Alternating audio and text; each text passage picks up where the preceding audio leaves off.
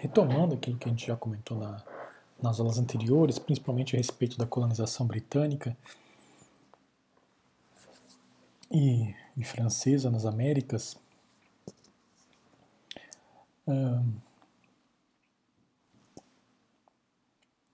e o texto do Blackburn ele vai, enfim, pautar a discussão exatamente nesses territórios, né, que são é, mais interessantes para nós nesse momento. Então a gente vai enfatizar exatamente a enorme presença da escravidão africana na América Britânica e na América Francesa. Né? Acredito que na aula, nas aulas anteriores a gente já tratou do começo da chegada de escravos na América Espanhola, então não é necessário voltar aqui.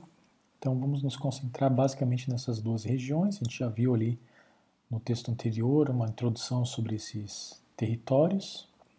Então vamos tratar aqui da, da chegada de escravos africanos ali, é, como se deu e o impacto que teve na construção uh, do escravismo como relação social predominante no mundo atlântico é, no início da época moderna. Então vale a pena lembrar que uh, antes dos anos 1660, na América Britânica, né, os servos brancos, que serviam por servidão por contrato, e os escravos africanos, eles trabalhavam em condições bastante semelhantes, como a gente já analisou. Né?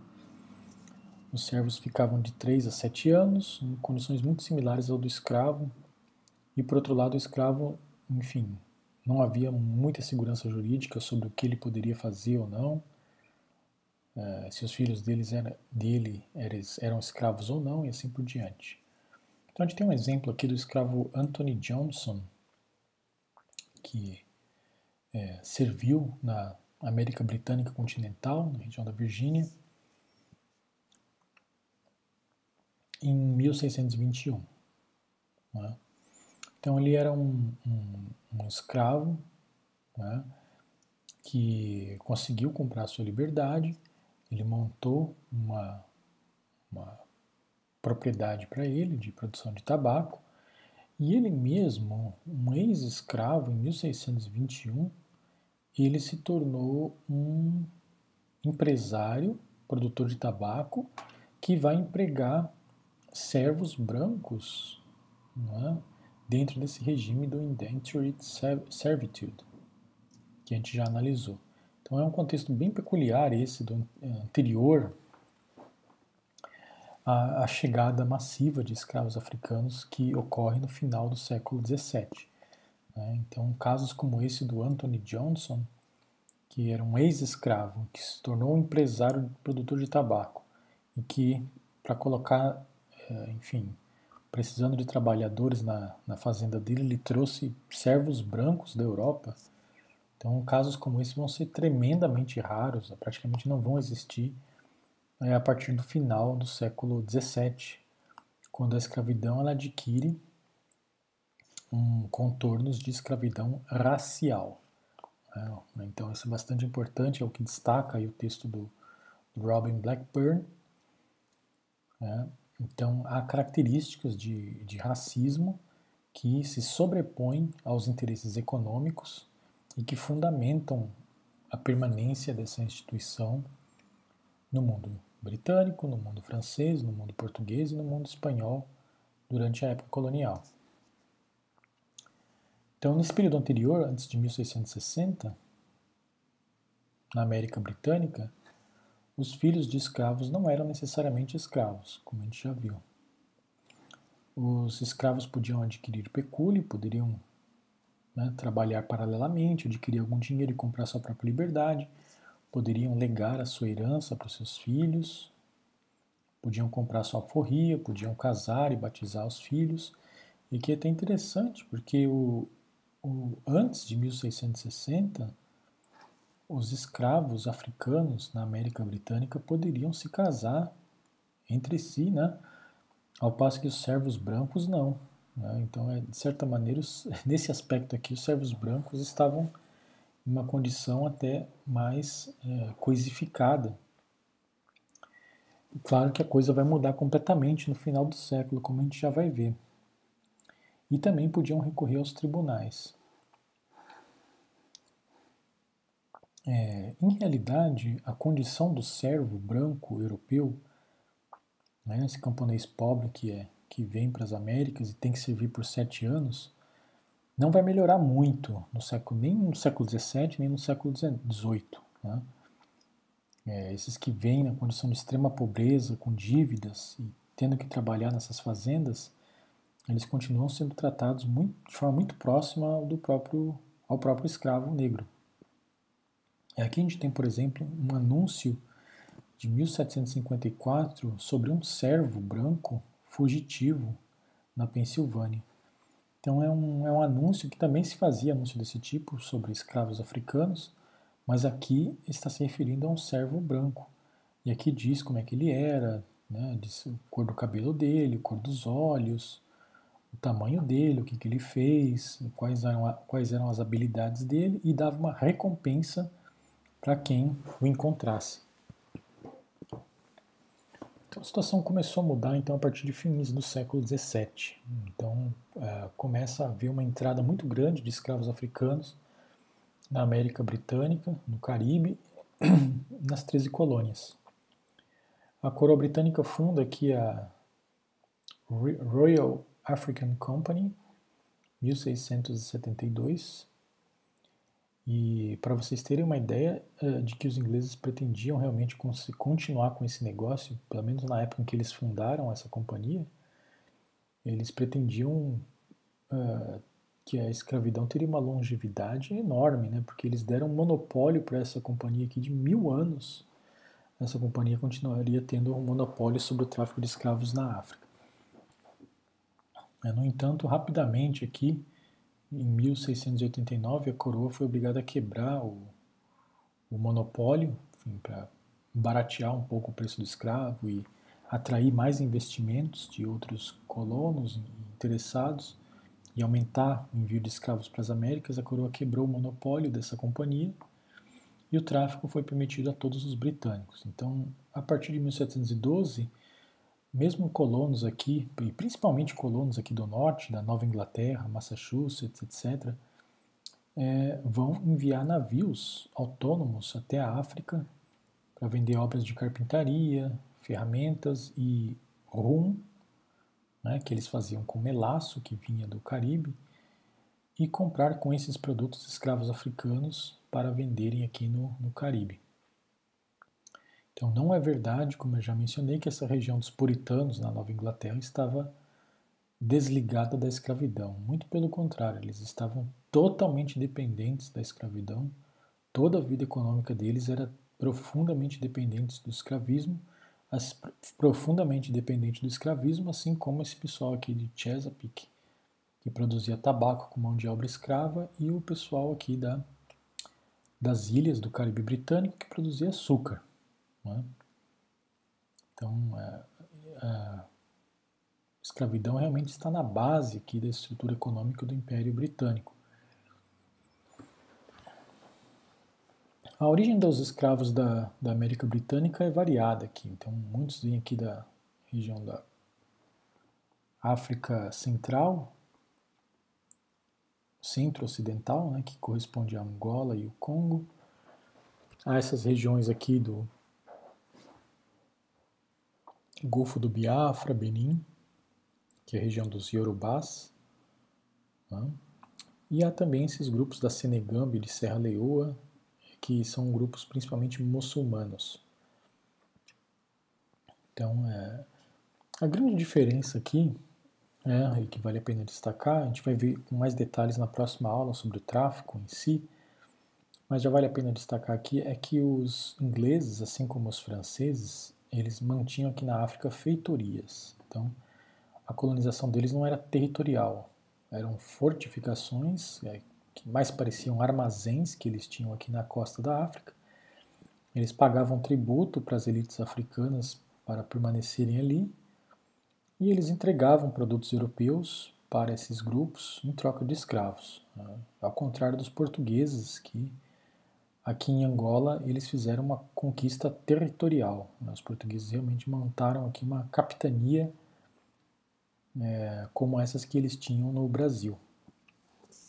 E eles capturavam os escravos diretamente, né? ao contrário aqui dos, dos ingleses e franceses que compravam por meio de dessas feitorias. Uh, rapidamente o afluxo de escravos cresceu muito aqui para a América Britânica, o que dispensou os proprietários ingleses de permitirem casamentos entre escravos. Eles até começaram a proibir os casamentos entre escravos, era mais interessante para eles e mais barato obrigar os escravos a trabalharem é, sem pausa alguma, proibir que eles tivessem famílias, né, proibir mesmo que eles tivessem filhos, porque aí se eles morressem, é, o, o lucro dessas atividades intensivas era tão alto que eles podiam repor os escravos. Então é isso que eles vão fazer. Então as perdas humanas são enormes aqui nas colônias britânicas, é, principalmente no final do século XVII e por todo o século XVIII e começo do XIX, né? São perdas humanas enormes porque há um, uma intensificação é, da compulsão ao trabalho, ou seja, da violência com que se utiliza esse trabalhador escravo. E outro detalhe também é que uh, eles estavam tão focados na questão da produtividade que eles importavam mais homens, homens que mulheres. Então, ainda por esse aspecto havia dificuldade de se formar famílias escravas nessa região. Eu já comentei que na Virgínia, nessa época, é, houve revoltas dos colonos que não queriam é, que o governo preservasse as terras indígenas. Eles queriam ocupar as terras indígenas, capturar os índios como escravos e queriam mais terras livres. Né? Então isso chamou a atenção da coroa é, e isso inclusive levou também à fundação dessa companhia, companhia é, que facilitou o tráfico de escravos para o Império Britânico.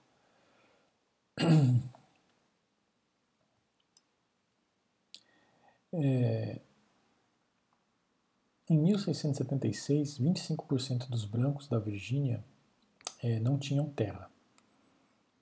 Então, isso significava mais pressão sobre os povos indígenas e mais insegurança dentro do próprio território ali da Virgínia.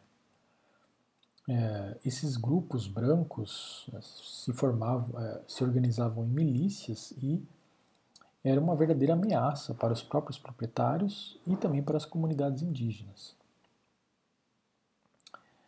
Por essa razão também, né, enfim, pela, mesmo que a coroa conseguisse proibir totalmente a expansão dos ingleses a oeste e protegesse totalmente os indígenas, né, é, mesmo assim esses empresários produtores aí de tabaco né, e aí no Caribe também de açúcar não teriam muito interesse em continuar só com trabalhadores brancos, porque uh, quando esses brancos acabavam aqui o seu contrato de sete anos, eles se tornavam homens livres, eles não queriam se tornar trabalhadores assalariados, eles queriam se tornar proprietários. Né? Então, eles vão buscar terras por meio da violência mesmo, e eles são candidatos muito pouco prováveis aí para se tornarem trabalhadores dessas fazendas. Então, daí a demanda por por escravos uh, africanos.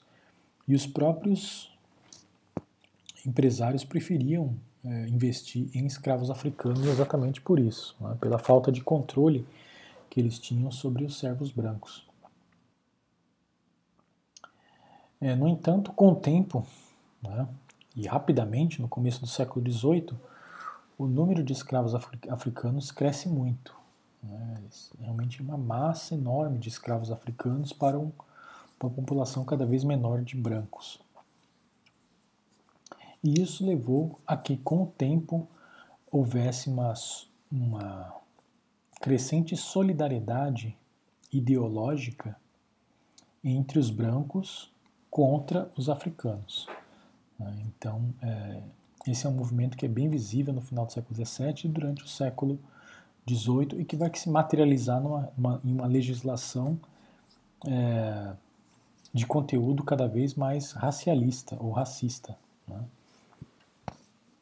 Ou seja, uma legislação que vai proibir o acesso dos escravos e dos ex-escravos àqueles benefícios que alguns já tinham tido né, no início do século XVII. Uh, então, esses brancos eles vão se organizar para montar uma legislação que vai proibir é, que os escravos e os libertos, é, é, nesse caso exatamente os escravos, né, perdão, vai proibir que os escravos tenham acesso à educação, né, é, evangelização, pecúlio, casamento e alforria.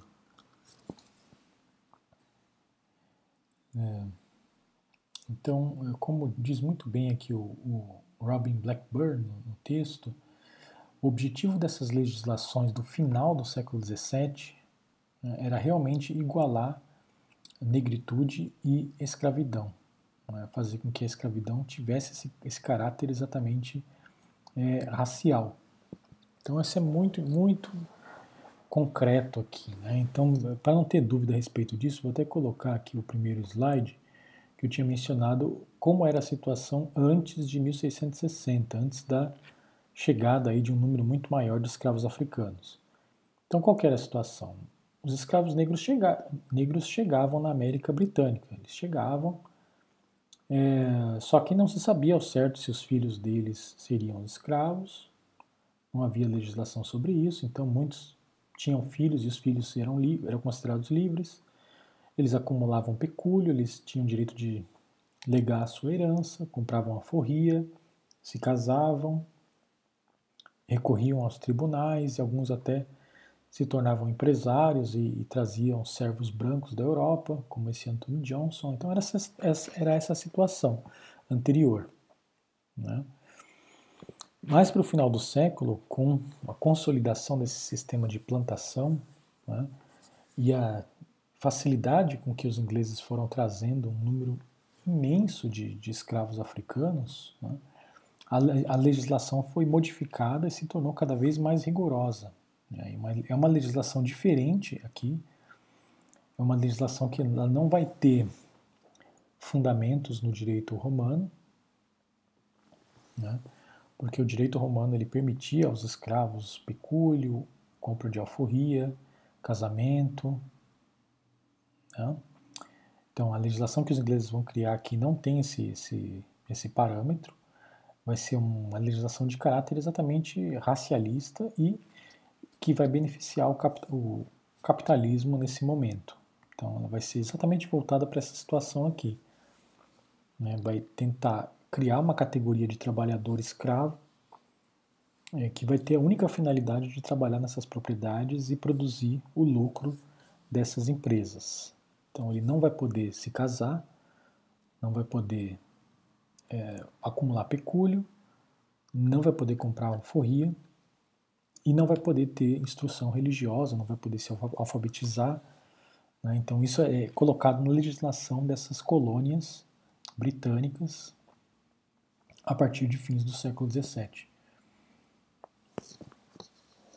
Então, onde está isso aí? Né? 1662, Lei da Descendência Maternal na Virgínia, como a gente já mostrou em outra aula. Então, isso aqui consolidou a ideia de que toda criança nascida de uma mãe escrava vai ser escrava. Então, isso aqui acabou aquela dúvida que havia anteriormente. 1690, Carolina do Sul, o, todo senhor que matasse um escravo durante uma correção não seria punido. Né? Então, mais uma vez aqui, a ideia de coisificação está sendo proposta na, na legislação. 1691, ah, na Virgínia, banimento a todo inglês que se casasse com negras, né?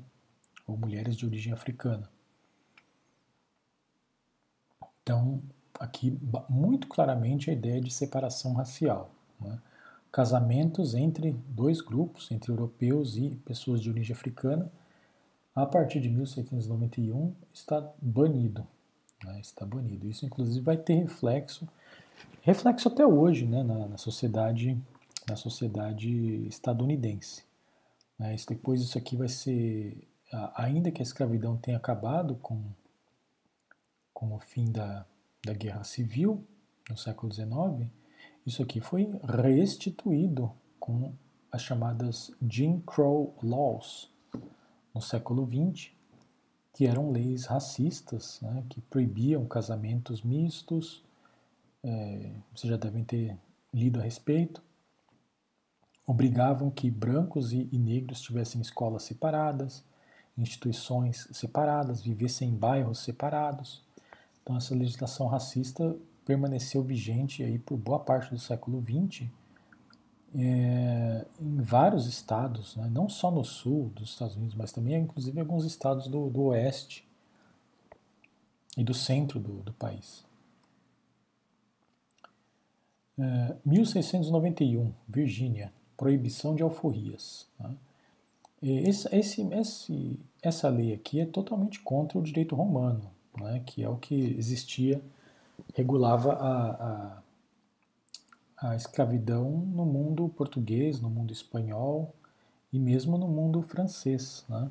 Essa herança do direito romano. Os ingleses, como tinham muito pouco essa presença do direito romano na cultura deles, eles podiam descartar isso aí com mais facilidade.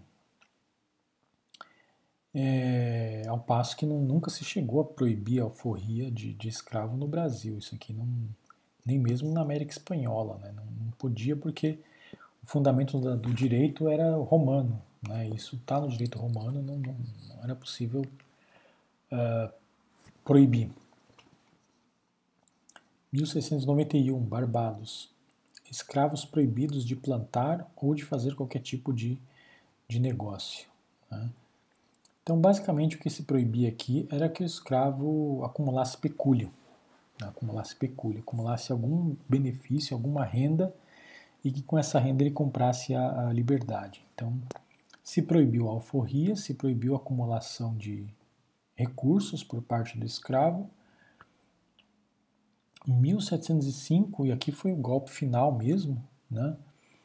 É, todos os escravos da Virgínia tiveram os seus bens expropriados. Né? Então, mesmo aqueles escravos que tinham acumulado alguma coisa anteriormente, tiveram esses bens confiscados. E aí o escravo não vai poder mais nem ter nenhum tipo de bem, nenhum tipo de recurso próprio, não vai poder comprar alforria, né?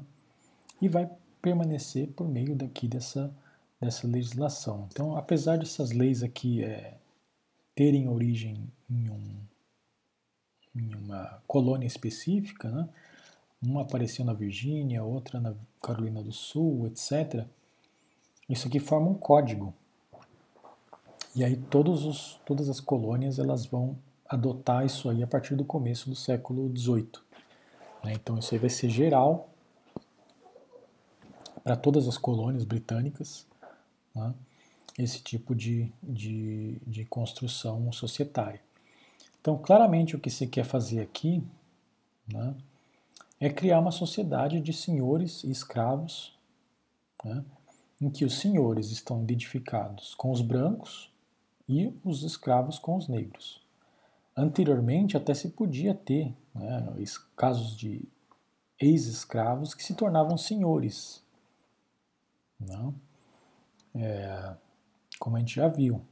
Então, mas nesse modelo que se coloca agora, o que se propõe é a separação total. Né, total. Não, não, não é possível nem mesmo casamento né, uh, relações oficiais entre pessoas uh, dos dois grupos. Então isso é muito característico aqui da colonização britânica e é o que o autor aí chama de, de uma escravidão uh, racialista, né? ou seja, ela tem esse caráter racista já na base da montagem do sistema. Bom, é, e isso vai refletindo aí na consolidação da produção do açúcar, do tabaco, de outros produtos nessa colonização britânica. Isso aqui eu já expliquei numa outra aula, né? O, o, a mudança é bastante visível nessa ilha de Barbados, em que rapidamente passa de produtora de tabaco a produtora de açúcar em 100% da ilha. O crescimento de escravos é, é enorme e, ao mesmo tempo, aumenta aqui o, o número de latifúndios, né? há uma concentração de propriedade e, uma, e um predomínio do trabalho escravo africano, e ao mesmo tempo da monocultura. É, o que, que, explicaria isso? Né? o que, que, explicaria essa sede é, pela posse de escravos africanos né, e da aplicação deles em em é, uma produção para a exportação né, desses produtos aí de alto valor lucrativo. Né? É, por que não se adotou, por exemplo, uma, a mão de obra dos camponeses né, que sobravam na Europa, que estavam inundando as cidades? Por que não se trouxe camponeses para as Américas e é, se instituiu um tipo de trabalho assalariado. Né? Então é importante notar isso aqui. É, o grande fator aqui nas Américas é a existência dessas terras livres. A existência dessas terras livres. Terras livres praticamente não existiam, não existiam na Europa. Não existiam. É, os camponeses que foram expulsos da terra no século XVI na Inglaterra, né, é, eles partilhavam a terra durante a Idade Média com os nobres, havia terras comunais. Ninguém sabia ao certo quem era o dono daquela terra, mas enfim, havia ali uma, um consenso de que aquele, aquele terreno podia ser partilhado, se produzia ali alguns alimentos, ou criação de, de animais, e os camponeses pagavam tributo para o, o nobre. Né? Com o início da época moderna e a demanda por por carneiros na indústria têxtil uh, para a indústria de lã, é, esses nobres e esses burgueses eles forjam títulos ou têm apoio do Estado para reivindicar a posse dessas terras e expulsar os camponeses. Então, esses camponeses não têm para onde ir, porque não existe terra livre na Europa. Né? Todas as terras começam a ter dono, os nobres e os burgueses eh, enfim, começam a apresentar títulos de posse dessas terras, né? não tem para onde fugir realmente. É, então, quando eles chegam aqui na América, a primeira grande diferença que se nota, né? Isso vale para todas as potências europeias da época, né? a primeira grande diferença é o fato de que não existe essa ideia de posse da terra. É claro que os indígenas estão controlando esses territórios, eles são nações autônomas aqui, é, soberanas dentro das suas terras, mas os europeus não reconhecem essa soberania de forma alguma. Né? É, eles se acham no direito de é, usurpar as terras indígenas e eles vão fazer isso exatamente né, durante esse período de, de colonização. Então ocorre que uh, quando o camponês chegava aqui, um camponês pobre, e ele terminava esse período de, de trabalho forçado, a primeira coisa que ele ia fazer era buscar uma terra para ele. Né? E havia muitas terras indígenas a, que ele poderia usurpar. Né? É, então isso inviabilizaria totalmente, né? É, como inviabilizou a utilização de camponeses como, como trabalhadores assalariados. O salário que seria necessário para dar um, a esse camponês, para que ele optasse por ficar na fazenda como trabalhador, em vez de se tornar um, um proprietário livre, mais afastado, né, no interior da, do, da colônia, né, o salário teria que ser enorme, né, porque teria que uh, desincentivar o camponês de se tornar alguém proprietário. Então seria totalmente inviável pagar um salário para esse, esse camponês. Então, por esse, por esse motivo, a mão de obra ela tendia a ser compulsória. A compulsão ao trabalho ela é está na base do sistema colonial. Né? Então a gente deve, inclusive, esse insight a um historiador é, clássico, né? é, o Eric, Eric Williams, que é um historiador nascido em Trinidad e Tobago, é, e que depois estudou em Oxford, estudou, chegou a dar aula inclusive em Harvard, e é, em um livro chamado Capitalismo e Escravidão, ele inclusive tem uma, uma edição mais recente, né, mas é um livro já antigo, ele desenvolveu essa, essa explicação. Então, a existência de terras livres é o que leva à compulsão ao trabalho. Né? É porque é necessário um, um, seria necessário um salário muito alto a se pagar a esses camponeses para que eles resistissem à tentação de se tornarem proprietários, né, o que é inviável, né, é que o tipo de trabalho predominante deveria ser forçado, né, deveria ser um trabalho que não dependesse de salário, dependesse realmente da, da violência e da dominação pessoal. Daí o predomínio, predomínio da escravidão. No Brasil, né, na América Espanhola, a escravidão foi extremamente importante, mas a gente tem uma população indígena muito grande. Né? A, escravidão, a escravidão africana, eu digo, né? foi muito importante. Em algumas regiões, aí 20% de escravos africanos, em algumas 40%. Mas a população indígena enorme que existia, principalmente no México e no Peru, e a existência de sistemas de tributação dentro dessas comunidades nativas, né, antes da chegada dos europeus, facilitou essa transição, né, facilitou a adoção de um regime de trabalho compulsório sem a necessidade da escravidão. Né. Agora, no entanto, na, nas outras regiões, na América do Norte, no Caribe, nas colonizações britânica, francesa e holandesa, a escravidão vai ser predominante, vai ser predominante a escravidão africana.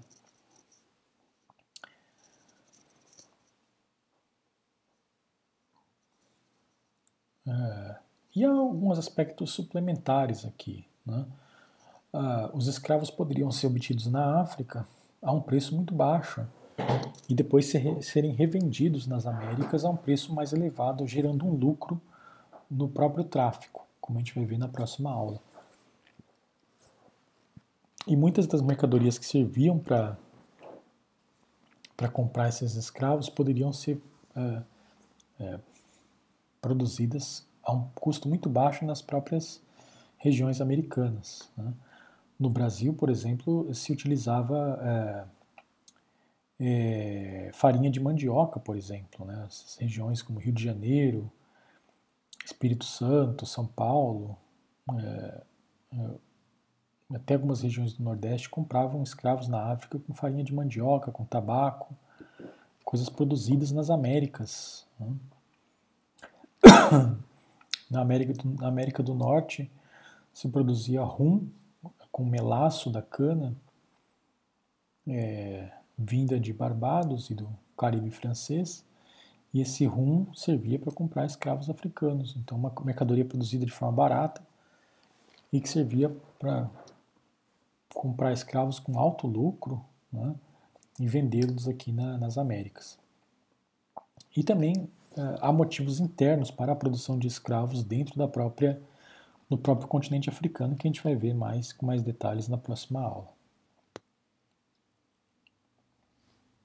Então, em fins do século XVII começa a aparecer uma coisa nova na história, né? um elemento novo na história da humanidade que é a plantação. É um regime de plantação, é uma, um tipo de sociedade que vai ocupar espaços enormes aí né, em todas as Américas, né, em todas as regiões das Américas e também inclusive em algumas ilhas da, da África, em algumas regiões da África, um sistema uh, uh, e aqui é, acho que cabe a palavra sistema porque são características que às vezes se repetem apesar da diversidade da situação em que elas estão é um sistema que conta então com trabalho escravo, monocultura, e uh, latifúndio. Tá? É, é um, uma unidade produtiva sob controle de um empresário que vai produzir um item de alto valor econômico, seja ele o açúcar, o tabaco, o algodão, é, o couro, etc. Em algumas regiões, inclusive o metal precioso. Uma região sob controle de um empresário, é, uma propriedade é,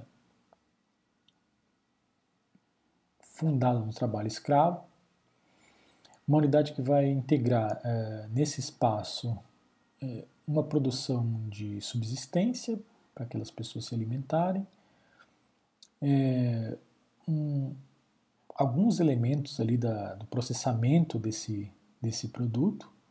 Né, isso vai depender muito da região. Né, o açúcar do Brasil ele não era muito processado, né, ele é um açúcar bem grosseiro, mas o açúcar que saía da, do Caribe francês era um açúcar já quase refinado.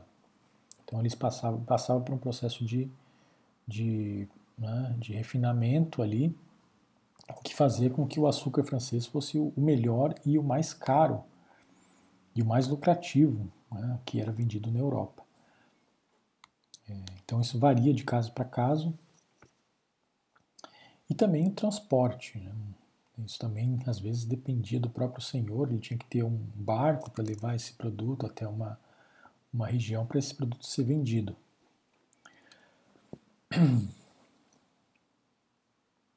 É, curiosamente, que no caso da, da, das plantações inglesas e francesas, o mesmo colono ele cultivava a cana, ele é, produzia o açúcar no engenho e depois ele mesmo vendia o próprio açúcar na, na Europa. Ele tinha agentes, né? ele tinha procuradores em, em cidades europeias, em portos importantes, e ele redistribuía, cuidava de redistribuir o seu próprio açúcar.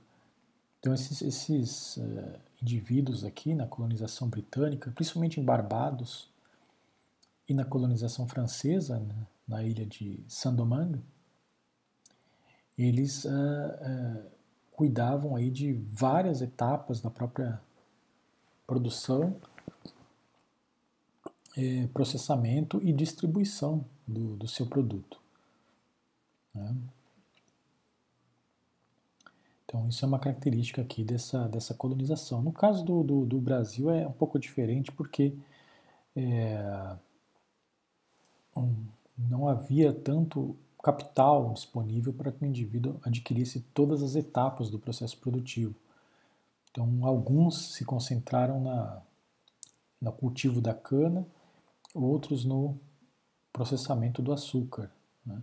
E eram muito poucos os que tinham capital suficiente para ter tudo isso numa, numa fazenda só. Em fins do século XVII, 90% da mão de obra dessas plantações era composta de, de escravos africanos. Então, é, a América, na verdade, todas as Américas, elas ficaram profundamente marcadas pelo, pela monocultura, pelo trabalho escravo e pelo latifúndio.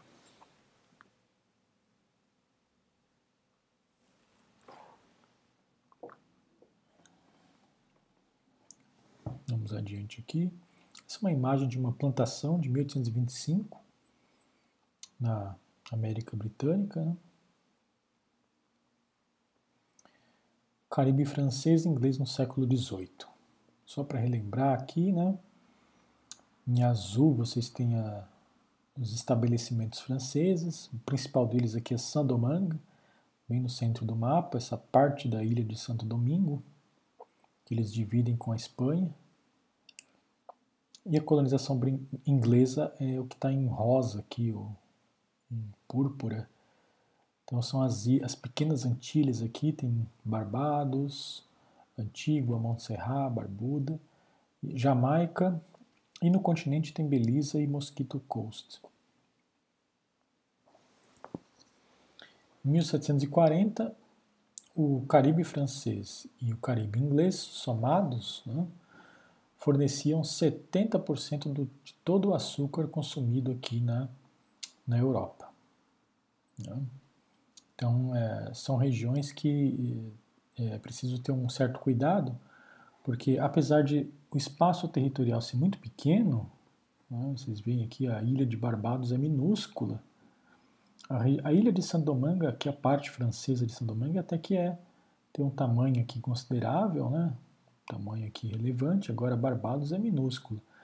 No entanto, Barbados é a colônia francesa, a colônia britânica, perdão, que mais produz açúcar, e Saint-Domingue é a colônia francesa mais rica, né? na verdade é a colônia europeia mais rica de todas as colônias do, do Novo Mundo.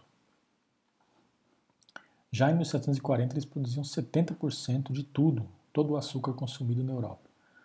Em 1720 eles tinham já ultrapassado o Brasil de longe, né? então o Brasil, apesar de ser um enorme território, não conseguia ter a mesma produtividade e a mesma lucratividade dessas, dessas colônias.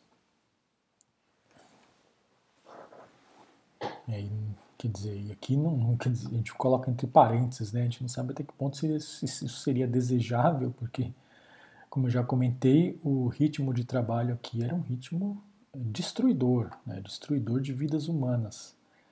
Então, na colonização britânica, praticamente aqui a mão de obra ela é reposta a todo momento porque as pessoas morrem. Não há preocupação em, em, permitir famílias escravas ou tempo livre para os escravos. Né? Eles são realmente levados aqui à exaustão é, no trabalho. No caso da, da ilha francesa de Saint-Domingue, há um pouco mais de possibilidade de respirar ali, até pelo tamanho do território. Né? Então, inclusive, eles permitem que o escravo tenha uma pequena roça na sua, na sua cabana e, e produza ali algum alimento. E como os franceses eh, seguem o direito romano, eles permitem o escravo, ao escravo é, que ele acumule algum pecúlio e que ele, eventualmente, se for o caso, se o senhor permitir, se o senhor permitir, é que ele compre a sua liberdade. Então, é, a colonização francesa tem essa possibilidade de respiração aqui dentro do sistema que não se nota na colonização britânica. É, então, eles ultrapassaram o Brasil já em 1720 em 1787, mais de 100 mil toneladas eles enviaram para a Europa, ao passo que o Brasil enviou 19 mil. Então, para vocês verem a distância aqui, né? Nesse ano de 1720, 1787, essas pequenas ilhas aqui do, do Caribe francês, britânico, uh, produziam 100 mil toneladas de açúcar ao passo que todo o Brasil produzia apenas 19 mil. É, por conta da própria característica territorial, as ilhas francesas eram maiores, já se nota aí no mapa claramente, Guadalupe, Martinica, eram ilhas maiores que as possessões britânicas. Então, as colônias francesas tinham a possibilidade de serem mais produtivas e lucrativas. Havia mais terras, havia possibilidade de plantar alimentos para os escravos, então havia possibilidade do sistema respirar melhor, então elas eram mais produtivas e mais lucrativas do que as colônias britânicas. E de certa maneira, então, os franceses eles eram estavam ali na, na vanguarda, né, na primeira posição em termos de, de produtividade e lucratividade nesse sistema de plantação é, inclusive chegando a diversificar em alguns lugares a produção. Né? Em alguns lugares eles plantavam até café e anil, além de produtos de subsistência. E outro detalhe também que facilitava o caso do facilitava para os franceses é que uh, ainda no reinado dos Habsburgo, mas depois principalmente no século XVIII com o início uh, da dinastia de Bourbon, na Espanha, é, as relações entre os franceses e os espanhóis foram é, muito amigáveis, né, porque a dinastia que reinava na França também era uma dinastia da Casa de Bourbon. Então, é, isso facilitava com que os, os, franceses pudessem circular aqui sem sofrer hostilidade ou sem serem atacados pelos espanhóis, o que não, o que os ingleses não, não tinham, né? Porque às vezes havia conflitos e, e uh, eles poderiam ser vítimas aí de ataques espanhóis. Então, o açúcar francês era especial aqui. Vocês veem uma imagem da ilha de Santo Domingo. Ah, os franceses estão aqui na parte ocidental. Então, a grande vantagem do Caribe francês era que o açúcar era refinado. Né? Então, ele passava por processos de refinamento. E outra característica aqui é que a infraestrutura né, das colônias francesas ela era é, uma infraestrutura mais consolidada, né, uma infraestrutura mais presente do que na colonização britânica.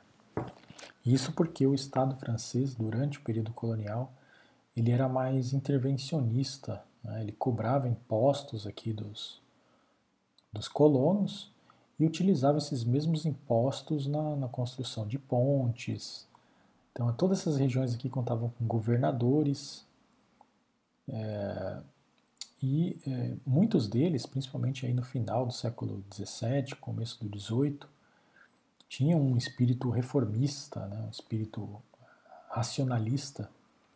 Então, estavam muito preocupados em construir estradas, é, construir pontes, portos e criar uma infraestrutura. Perdão criar uma infraestrutura uh, para essa, essa, essa região. Então isso parte muito do, do próprio Estado francês. Já a colonização britânica ela tem esse traço mais típico né, da, do mundo britânico, que é uma menor intervenção do Estado na economia. É, os colonos não, não queriam cobrar, é, não queriam pagar taxas, muitas taxas para a coroa, né? e também a coroa não queria se envolver em muitos desses, desses problemas, porque vocês sabem que desde a Revolução Gloriosa na Inglaterra, 1688, é, houve uma redução significativa do papel da, da monarquia, da coroa, na direção dos negócios públicos e a centralidade acabou passando para as mãos do, do parlamento. E a representatividade desses colonos aqui americanos no parlamento britânico era muito pequena. Então, os negócios americanos eram realmente decididos por alguns poucos ministros, com a consulta da coroa, às vezes se passava pelo parlamento, mas não havia aí um, um programa unificado. Né? Nem poderia ter, porque a coroa não tinha essa, toda essa prerrogativa política uh, de centralização, de governo centralizado que havia do lado, do lado francês.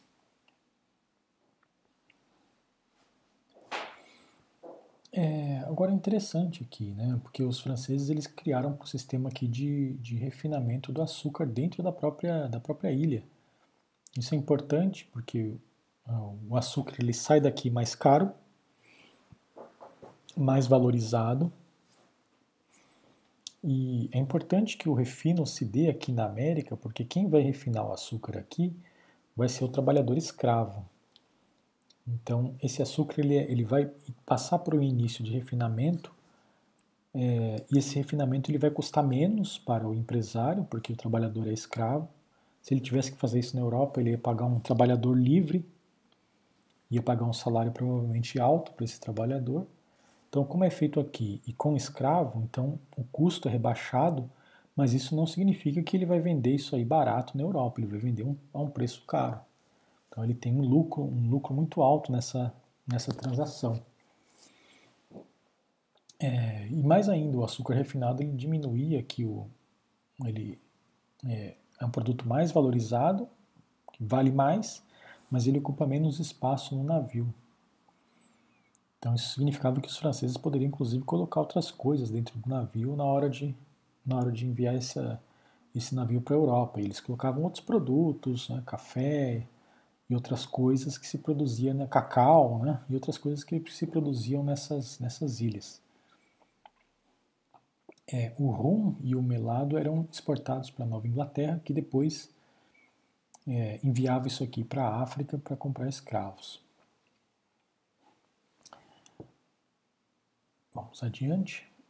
Então, outra característica aqui, né, como eu vinha comentando, do Caribe francês, é essa maior uh, possibilidade de o sistema respirar por conta da extensão das ilhas, extensão territorial e do próprio direito francês, eh, com a sua inspiração no direito romano. Então, a possibilidade de o escravo comprar sua própria liberdade não, nunca foi tirada do, da legislação. Né? Então, os escravos podiam acumular algum pecúlio uh, em atividades paralelas. Uh, como eram ilhas com maior extensão, os proprietários, os empresários, eles concediam aos escravos pequenos lotes de terra em que eles, os escravos produziam seus alimentos, é, e isso barateava o custo da própria produção, né, porque o escravo ele vai ter um dia da semana livre, ele vai produzir a sua alimentação ali, então barateia o custeio para o próprio senhor. E esse escravo podia, inclusive, se ele conseguisse produzir um excedente, né, ele podia vender isso na, em alguma feira que, eram, que se realizavam aqui nessas, nessas cidades e acumular algum, algum pecúlio, e inclusive chegar até a comprar sua liberdade. Então vai se formando aí com o tempo um, um grupo importante aí de libertos em Santo Domingo. Né? No século XVIII, esses libertos chegaram a ter até 33% das terras e 25% dos escravos. Então, esses, esses libertos, né, não só eles crescem em número, mas eles crescem também em prestígio econômico, né, em importância social. E uh, não era do interesse da coroa francesa, enfim, proibir essa ascensão, porque não havia possibilidade de mandar gente para essas colônias. Né? Uh, como eu já comentei, na Europa, é, os camponeses franceses continuaram nas suas terras, não houve expulsão de camponeses do campo antes da Revolução Francesa. Então, não havia muita gente para enviar para cá. Então, eles dependiam da formação de grupos aqui dentro do, de, desses colonos e dos próprios escravos para a ocupação desse território. E é interessante que só mais no final mesmo do século XVIII é que a, a elite branca né? A elite branca dessas colônias francesas, ela vai, ela vai começar a criar alguns decretos é, discriminatórios para evitar que os, uh, as pessoas de origem africana, que eram livres, né? que essas pessoas conseguissem maior projeção política e econômica. Então ela vai proibir, esses, essa elite branca vai proibir que os libertos consigam cargos públicos, né? Vai colocar é, a obrigação de que todas as propriedades têm que ter um número X de funcionários brancos para que esses cargos não sejam preenchidos com libertos. Então eles vão tentar, de certa maneira, aí, é, bloquear a ascensão desses libertos. Isso vai ser muito importante, vocês vão ver isso aí lá na, na disciplina de América 2, isso vai gerar uma grande insatisfação social por parte dos, dos libertos e vai ser um dos elementos aí que vai contar na, na Revolução Haitiana. Não vai ser o elemento mais decisivo, mas vai ser um dos elementos que vai, que vai ser importante ali na, na Revolução Haitiana.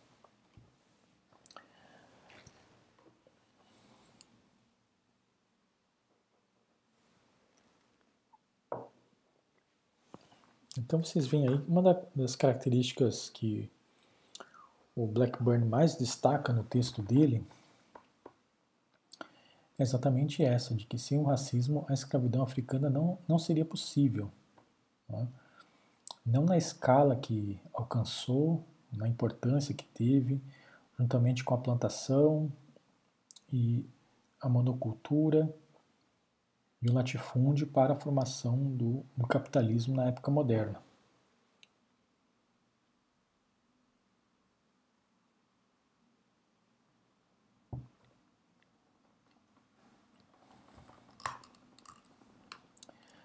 É, o Blackburn ele não chega a definir claramente o que, que ele entende pela, pelo termo racismo. Ele inclusive usa essa, essa expressão, né? Mas ele não chega a definir.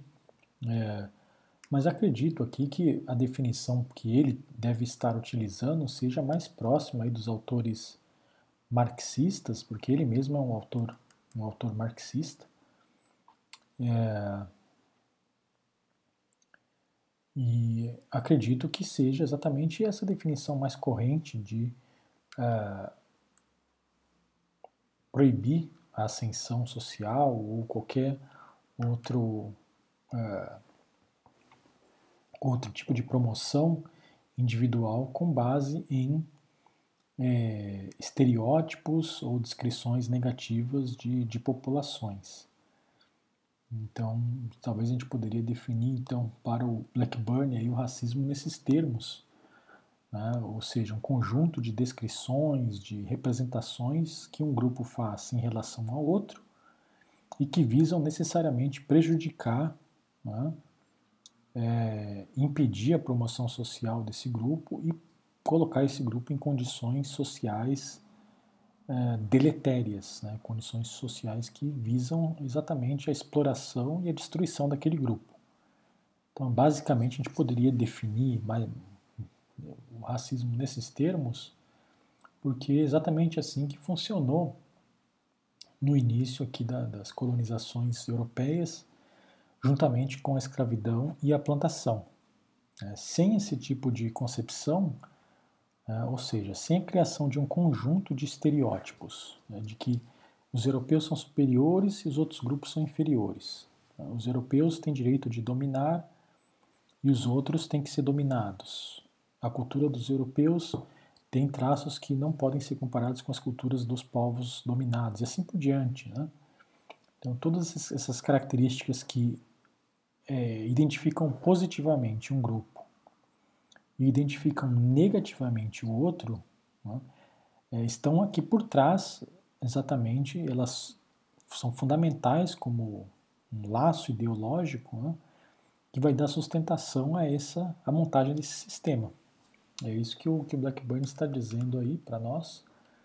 Né, o racismo ele fornece então a base cultural para submeter as populações escravas né, de origem africana a condições de vida inaceitáveis para os brancos europeus. Né?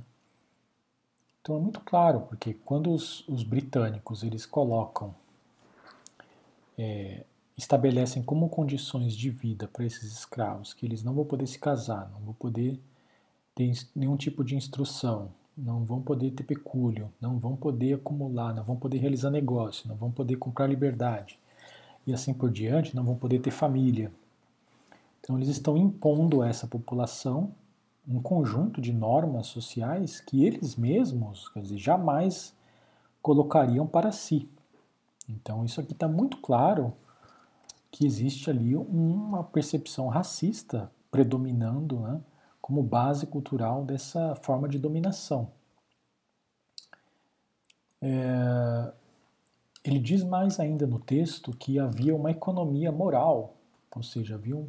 Ele chama de economia moral, mas na verdade ele quer dizer que é um conjunto de é, concepções culturais entre os europeus é, que impedia que um branco cristão fosse punido exemplarmente ou submetido às mesmas condições que um escravo é, pagão, aí seja indígena ou seja de origem africana.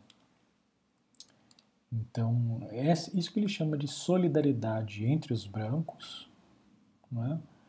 para um tratamento, para a criação de normas de tratamento é, negativas né, e deletérias, ou que visam exatamente a prejudicar e a dominar um grupo é, voltadas para o grupo de origem africana. Então, é, isso se construiu com o tempo, né? então é, é interessante notar isso também, né? porque isso não estava dado. Não, se a gente visitasse essas colônias aí, por exemplo, a Virgínia, em 1620, né, como eu já comentei ali atrás, né, a gente ia ver uma paisagem social bastante distinta, com é, 1620, 1630, vocês vão ver pessoas de origem escrava comprando terras, ou mesmo é, se tornando empresários, comprando a liberdade, etc. Esse é um maior dinamismo, né? uniões entre é, brancos e pessoas de origem africana né, também eram comuns. E aí, um século depois, a gente tem aí uma, uma criação de uma sociedade racializada, né, racializada, ou seja, é, não é possível nem mais o casamento entre brancos e negros. Né, e uma série de condições é, deletérias são impostas à, à população de origem africana. Então é uma coisa que não estava dada no começo e que foi construída aos poucos. Difícil explicar esse processo de construção, é, dizer, não, um trabalho a ser feito aí. Né? E um dos elementos que ele aponta aqui é exatamente o papel dos ideólogos, né, dos ideólogos da, da escravidão.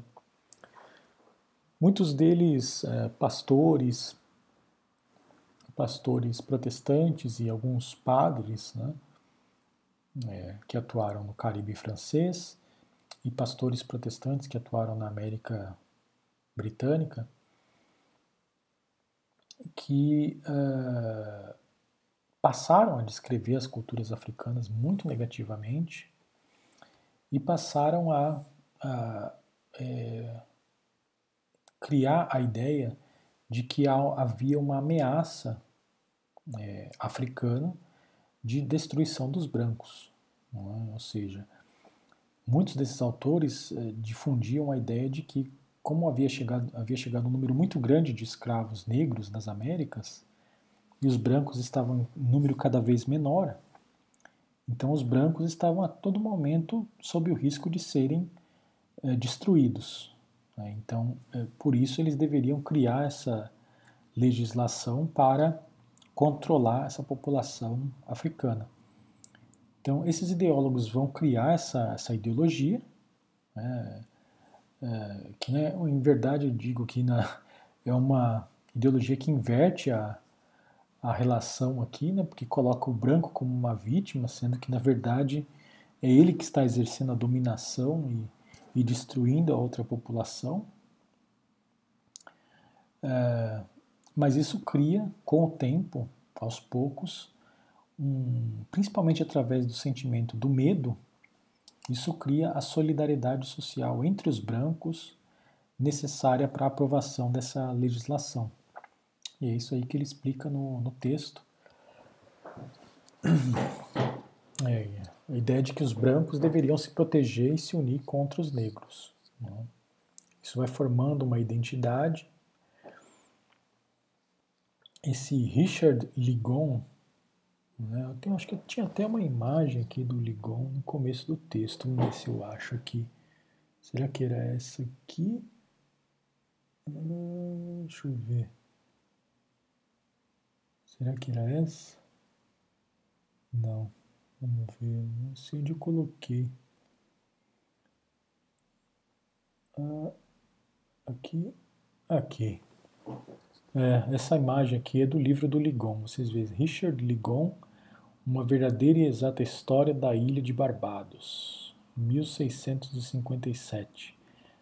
E aqui ele já estava difundindo essas ideias. Né? Ele é um, um desses autores que o, que o Robin Blackburn levanta, que vai difundindo essas ideias de que uh, os brancos estão acuados e eles têm que criar uma, uma forma de legislação para é, controlar e dominar a população de origem africana. Então ele vai ser um, ele vai ser um dos criadores dessa visão mais racializada da, da escravidão. É, vocês veem então que ele escreveu uma obra aí sobre a, a ilha de, de Barbados. Vou voltar aqui. Só um segundo. Aqui. Então, aqui um outro mapa, né?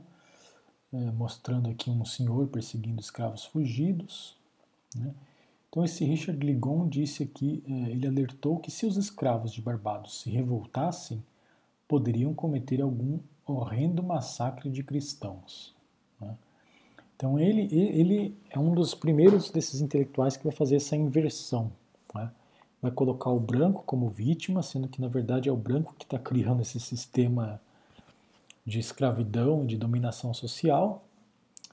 E isso seria, então, uma forma de criar uma justificativa para essa legislação mais rigorosa, né, uh, que não vai existir nas outras colônias e que uh, vai ser aplicada nas colônias britânicas.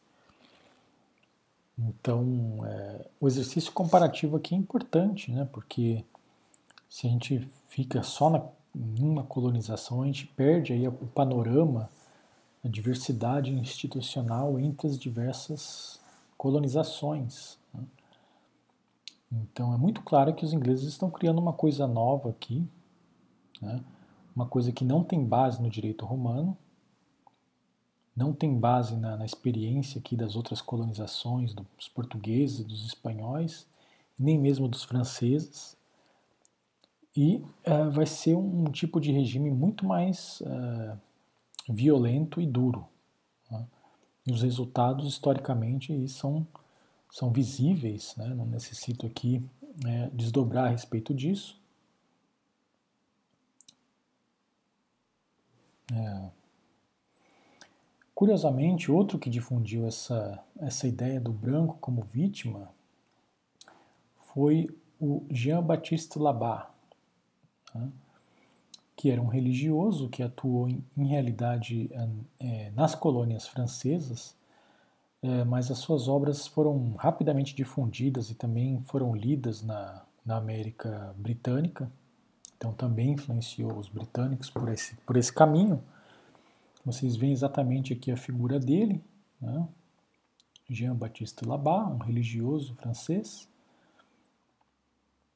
é, e essa imagem é curiosa, né, porque é uma, é imagem que está na obra dele, Nova Viagem às Ilhas da América, é publicada em Paris, em 1722.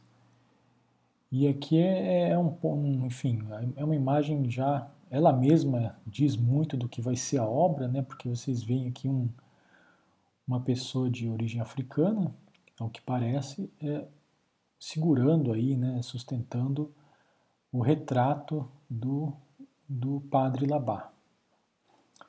Ele diz aqui no texto: o colono é a vítima.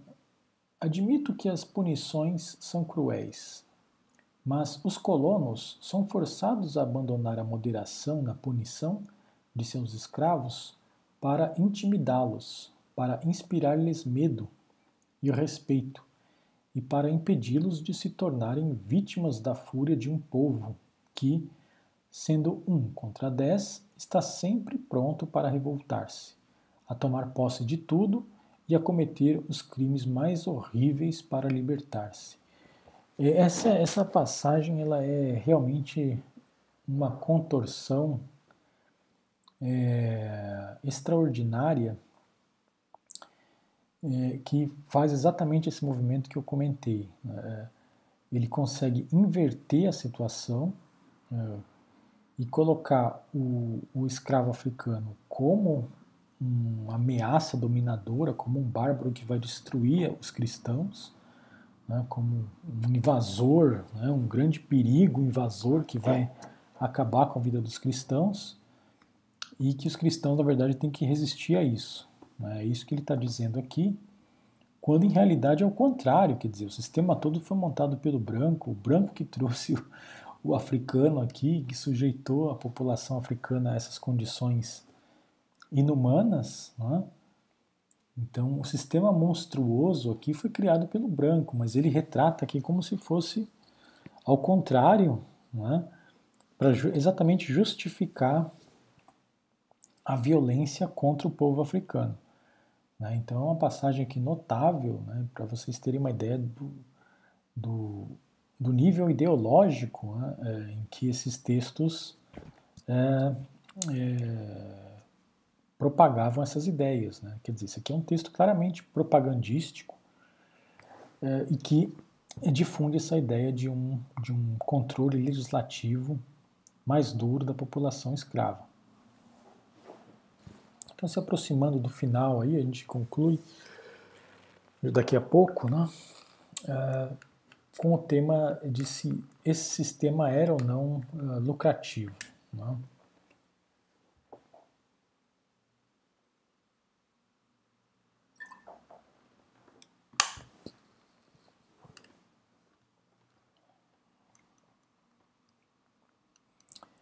É, esse é um tema delicado, né, enfim, porque várias pessoas escreveram a respeito e há diversas interpretações aí de diversas correntes de historiadores a respeito de que se, suje se, se sujeitar populações a esse sistema poderia ou não gerar lucro, é? se fosse diferente, se pagassem é, salários aos africanos em vez de escravizá-los, se seria diferente ou não. É, então é algo ainda bastante polêmico. É, o que é certo aqui e que é mais consensual entre os historiadores é que muito da rotina, rotina de trabalho né, é, da plantação escravista, principalmente da plantação produtora de, de açúcar, muito dessa rotina de trabalho já expressava elementos da indústria capitalista, principalmente a divisão do trabalho. Né? Esse é um aspecto essencial. A divisão do trabalho vem descrita longamente no, no livro A Riqueza das Nações, do, do Adam Smith, que foi publicado em 1776 e que já tinha já um, enfim, é, que reúne observações do próprio Adam Smith e de outros de como funcionavam as manufaturas na, durante o século XVIII. E o Adam Smith constatava que a grande novidade, né, que levaria a uma grande explosão industrial no, no mundo, era exatamente essa questão da divisão do trabalho, ou seja, o trabalho era feito de uma forma em que é, as atividades elas eram simultâneas e diferentes. É? Ou seja, é, uma linha de produção, é? as várias etapas de fabricação daquele item, é?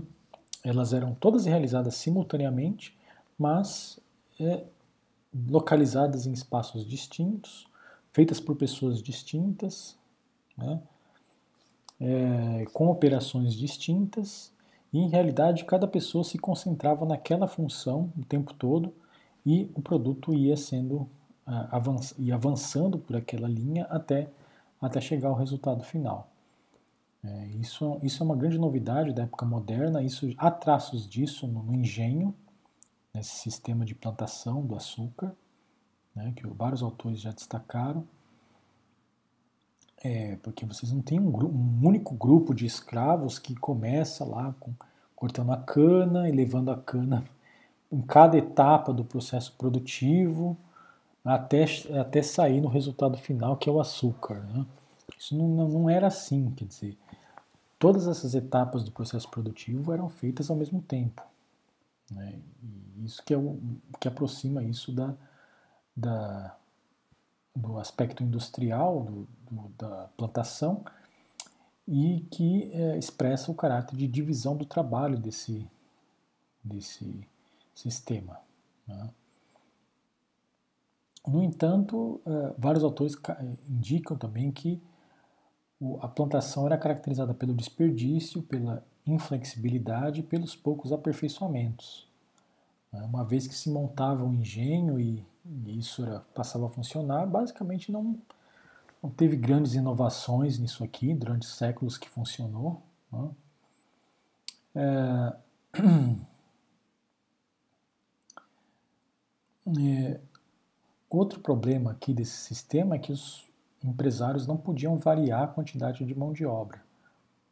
Então, é, isso em regiões que eram 100% monocultoras, isso era um grande problema, porque é, em alguns anos, é, o, o,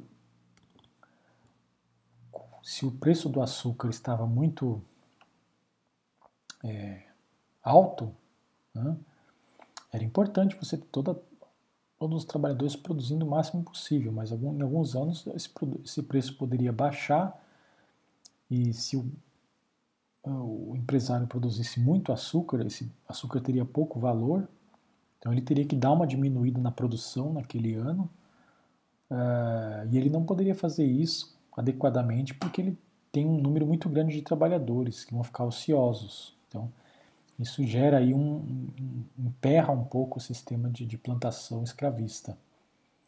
Ele não tem essa capacidade dinâmica que tem a indústria moderna, né, que a gente vê aí todos os dias nos jornais, por exemplo, com as montadoras, né, quando não há muita demanda de compra de automóveis, vocês veem pessoas sendo despedidas em massa das indústrias. É, e isso não, não, não tem como ocorrer aqui. Claro que o senhor ele pode eventualmente vender os escravos, né, repassar para outros senhores, mas se ele está numa região que todo mundo produz um único produto, né, então vai ser inclusive difícil de ele vender esses escravos. E depois, quando o, o ciclo girar de novo né, e o preço subir, ele vai precisar comprar escravos de novo. E aí ele vai ter que comprar um preço que vai ser desvantajoso.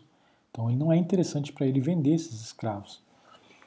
Então, por esses motivos, há, há, aspectos aí do sistema de plantação escravista que não são, não levam a, um, a uma lucratividade tão é, consistente. Vamos lá. No entanto, em geral aí, ah, há um certo consenso de que as plantações eram lucrativas. Né? Isso aqui dava lucro, sim. Né? Algumas davam mais lucro do que outras. É, as plantações francesas do Caribe eram as que davam mais lucro. É, e o lucro que essas empresas tinham estava na média de outras manufaturas, de outras fábricas que existiam na mesma época na Europa. Né? Eles não, não os historiadores econômicos que calcularam isso aqui constataram que não, o lucro não era nem muito maior, nem muito menor, né? Ela estava na média aí das empresas europeias. Isso aqui a gente está falando do século XVIII.